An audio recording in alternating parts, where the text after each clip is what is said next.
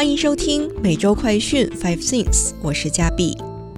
前几日，特朗普自称今日会被逮捕，然而他并没有被逮捕。纽约警局却收到了炸弹威胁，因担心会再次上演国会暴乱，警方已在街道放置路障，加强安保。目前，不光特朗普的竞选之路命途多舛，他在任时提名的美联储主席鲍威尔也陷入了是否加息的种种困境。暴风雨是否会来临，还得看明日的议息结果。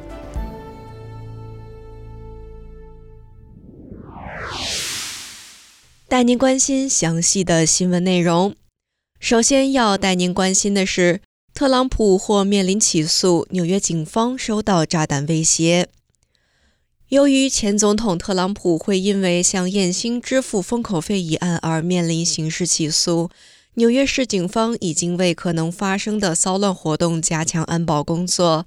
当局表示，周二早上已经收到多起在曼哈顿下城的炸弹威胁，但并未发现任何实质威胁。有法院发言人称，周二早上曼哈顿法院的工作因为炸弹威胁而暂时停止。特朗普此前在社交媒体上透露，自己即将于周二被捕，因此呼吁支持者发起抗议示威。这番言论引起政坛波动，国会共和党众议员纷纷为特朗普出面辩护，有资深共和党人更要求负责调查案件的检察官作出交代。其中包括众议院议长麦卡锡在内的两党议员，则担心国会暴乱事件再次上演，认为不应该出现抗议行动。此外，民主党人也纷纷痛批特朗普的贴文与他在2021年国会暴乱前发表的煽动性言论类似。前议长佩洛西更斥责特朗普鲁莽。接下来要带您关注的是，美国拟提前秋季供应乌克兰艾布拉姆斯坦克。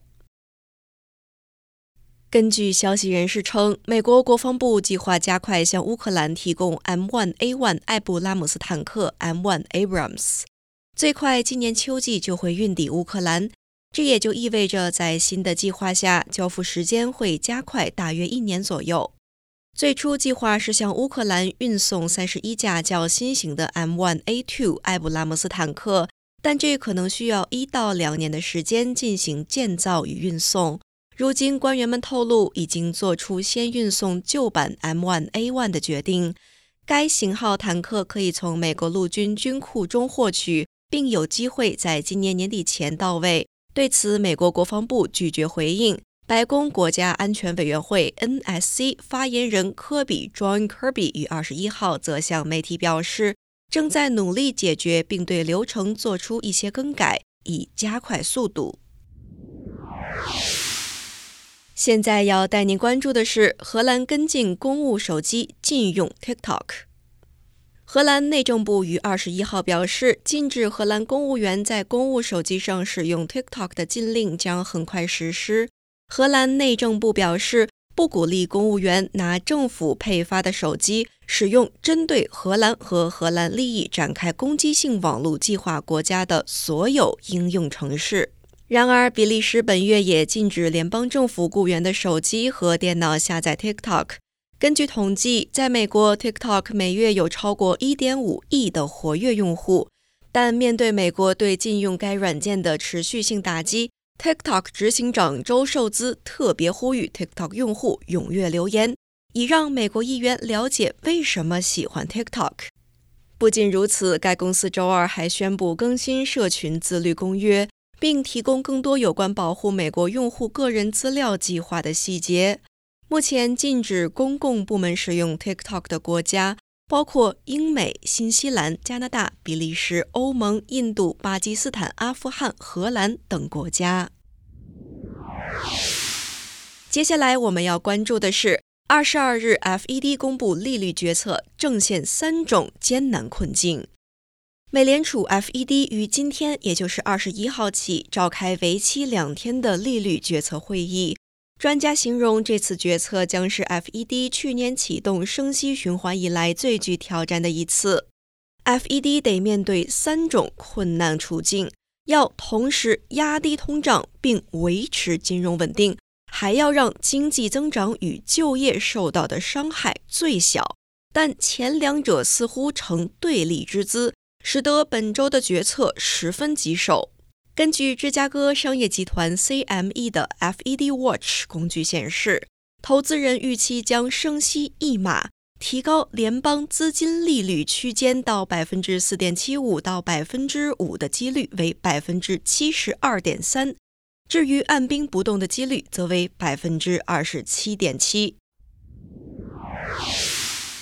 最后要带您关注的是，二月房屋销量飙升百分之十四点五。房价中位数十年来首次下降。根据全美房地产经纪人协会季节性调整后的数据结果显示，二月份二手房销量较一月份增长百分之十四点五，这是十二个月来的首次月度增长，也是自二零二零年七月以来的最大涨幅。据财经媒体 CNBC 的报道，二月的二手房销量经年化计算后为四百五十八万套。